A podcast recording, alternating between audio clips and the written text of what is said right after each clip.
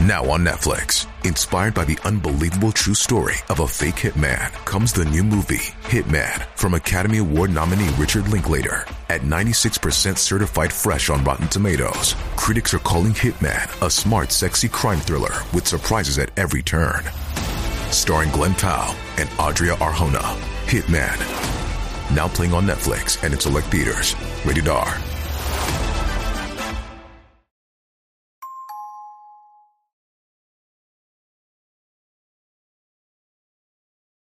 2001年7月24日午後10時半ごろ神戸市北区の中国自動車道の下り線の路肩に人らしき物体が放置されているのを通行中のトラック運転手が発見した。運転手が車を止めて確認をすると放置されていたのは息も絶え絶えの少女で両手には手錠がされていた。運転手はすぐに携帯電話で通報したが後続の10トントラックが少女を引いて走り去っていってしまった。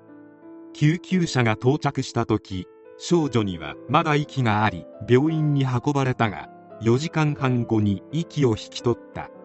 少女の身元は前日に家出捜索願いが出されていた大阪市東淀川区の中学1年生と判明。警察は少女が何者かに連れ去られ車から投げ捨てられたか逃げようとして自ら飛び降りた可能性が高いとみて捜査を開始。同時に少女の身元も調査した。少女の名は上家典子さん。そしてその壮絶な生い立ちも判明した。典子さんは父親から激しい折檻を受け続けていたため児童養護施設で生活していた。また小学5年生頃からテレクラで援助を目的とした交際をしていたため典子さんの携帯電話の通信記録を調べたところ最後の通話相手がプリペイド式携帯電話を使用していたことが分かった。しかしこのプリペイド式携帯電話は身分証明書類の提示が義務付けられる前に購入されたものであったため所有者の特定はできなかった。それならばと警察はテレクラ業者へと調査対象を変更。すると客の中に女性に手錠をかけるのが好きな客がいるという情報を入手。典子さんは亡くなる時手錠をかけられていたこともありそいつが犯人である可能性は高い。そして2001年9月8日兵庫県の中学校教諭福本健当時34歳を逮捕した。福本は容疑を認め典子さんが12歳であると知りながら援助目的の交際をしようとしたと自白した。福本は事件当日の夜テレクラを通じて典子さんと知り合い午後9時頃車に乗せて中国自動車道に入り路側帯に止めて典子さんにちょっかいを出した。その後典子さんに催涙スプレーを吹きつけ逃げないように手錠をかけて車を走らせていたが典子さんがドアを開け時速80キロの車内から飛び降りたが福本は助けようとせずそのまま逃走。そして後続の車にはねられてしまったのだった。福本は兵庫県西宮市出身。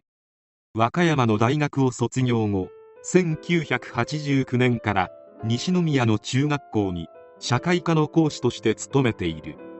福本の同僚によると福本は気が小さく真面目だが女子生徒の扱いが苦手だったという。実際女子生徒からの福本の評判はすこぶる悪かったというのも福本は授業中に女子生徒の背後から覆いかぶさったり援助目的の交際をしていることも知られていた。そのため気持ち悪くて生徒全員が社会科の授業を嫌がっていたという。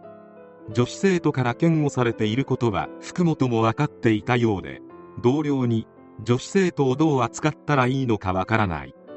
自分の気持ちが生徒に伝わらないと悩みを打ち明けていた。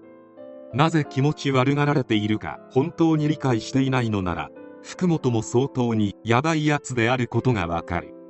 2001年から福本は2年生の担任になり陸上部の顧問も務めていたが心身を病んで休職していた。そして今回の事件は休職中に起こった出来事である。福本はいつものようにテレクラに行きそこで典子さんと出会い間接的に命を奪ったのである。事件のあった日福本は吹田駅で自分の車に典子さんを乗せ中国道に入り路側帯に車を止めて典子さんにいたずらした後手錠をかけホテルに向かい始めた。これに驚いた典子さんは早く返してと叫び運転中の後部座席のドアを開けて飛び降りたのだった。福本の性癖のせいですぐにバレてしまったためあえなく逮捕。2002年3月25日裁判で検察側は援助交際ではなく最初から暴行する目的で女生徒を監禁しこの女子生徒が車外に落下したことを認知しながらも自分の保身を優先するあまりに現場から立ち去っており直接命を奪ったに等しい重罪として懲役12年の求刑を求めた。神戸地裁は卑劣かつ自己中心的で刑事責任は重いとしながらも女児が車から飛び降りて亡くなってしまったことは全く予想していない事態だったとして福本に懲役6年の判決を言い渡した。控訴したが棄却され刑が確定した。そして突然車外に出た典子さんを引いてしまった男性は警察に事情聴取を受け運転中黒い物体をまたぎ衝撃を感じたが人間かどうかは分からなかったと供述。その休憩中に首にロープをかけ命を絶ってしまった。典子さんは小学校5年生の頃から公衆電話を使って援助を求める交際を始めていた。父親の暴力に耐えかねて施設に入居もした。典子さんの家庭は生活保護を受けており父親はアル中で評判は良くなかった。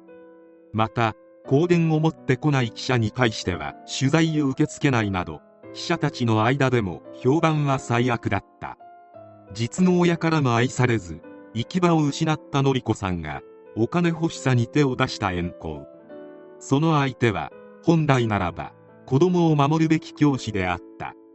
悲しいかな教師と呼ばれる人たちが起こした不祥事は今までにも数々あるが被害者が亡くなっていることそして被害者がわずか12歳の子供であったことからも教師の犯した事件の中でも極めて悪質な部類に入る。彼は捜査員に対して彼女が12歳であることは知っていた。逃げないように手錠をかけた。と供述。なぜ手錠を使ったのか？との捜査員の問いかけに対して交際が目的だったが手錠やスプレーで脅せば金を払わないで済むと思った。とも供述し典子さんが車から出た後の行動については教師の立場を失うのが怖くなってすぐ次の出口で降りてそのまま一般道で逃げた。と答えた。福本はどうやら絶望的に想像力がないようである。自分がなぜ女子生徒から気味悪がられているかもわからず典子さんを道路に放置したまま逃げればどうなるかも想像することさえできない。懲役6年で出てくるというのも恐ろしい。この手の犯罪者は再犯率が高いことでも有名である。ある意味不治の病であるため強制しようがない。典子さんを引いてしまった運転手さんは本当に気の毒である。両親の呵責に苛まれ不可抗力だったにもかかわらずついには自らの命を絶ってしまった。確かに典子さんも12歳から遠行をするなどある程度の日はあったかもしれない。しかしあんな家庭環境でまともでいられるわけもない。とにかくどこまでも後味の悪すぎる事件である。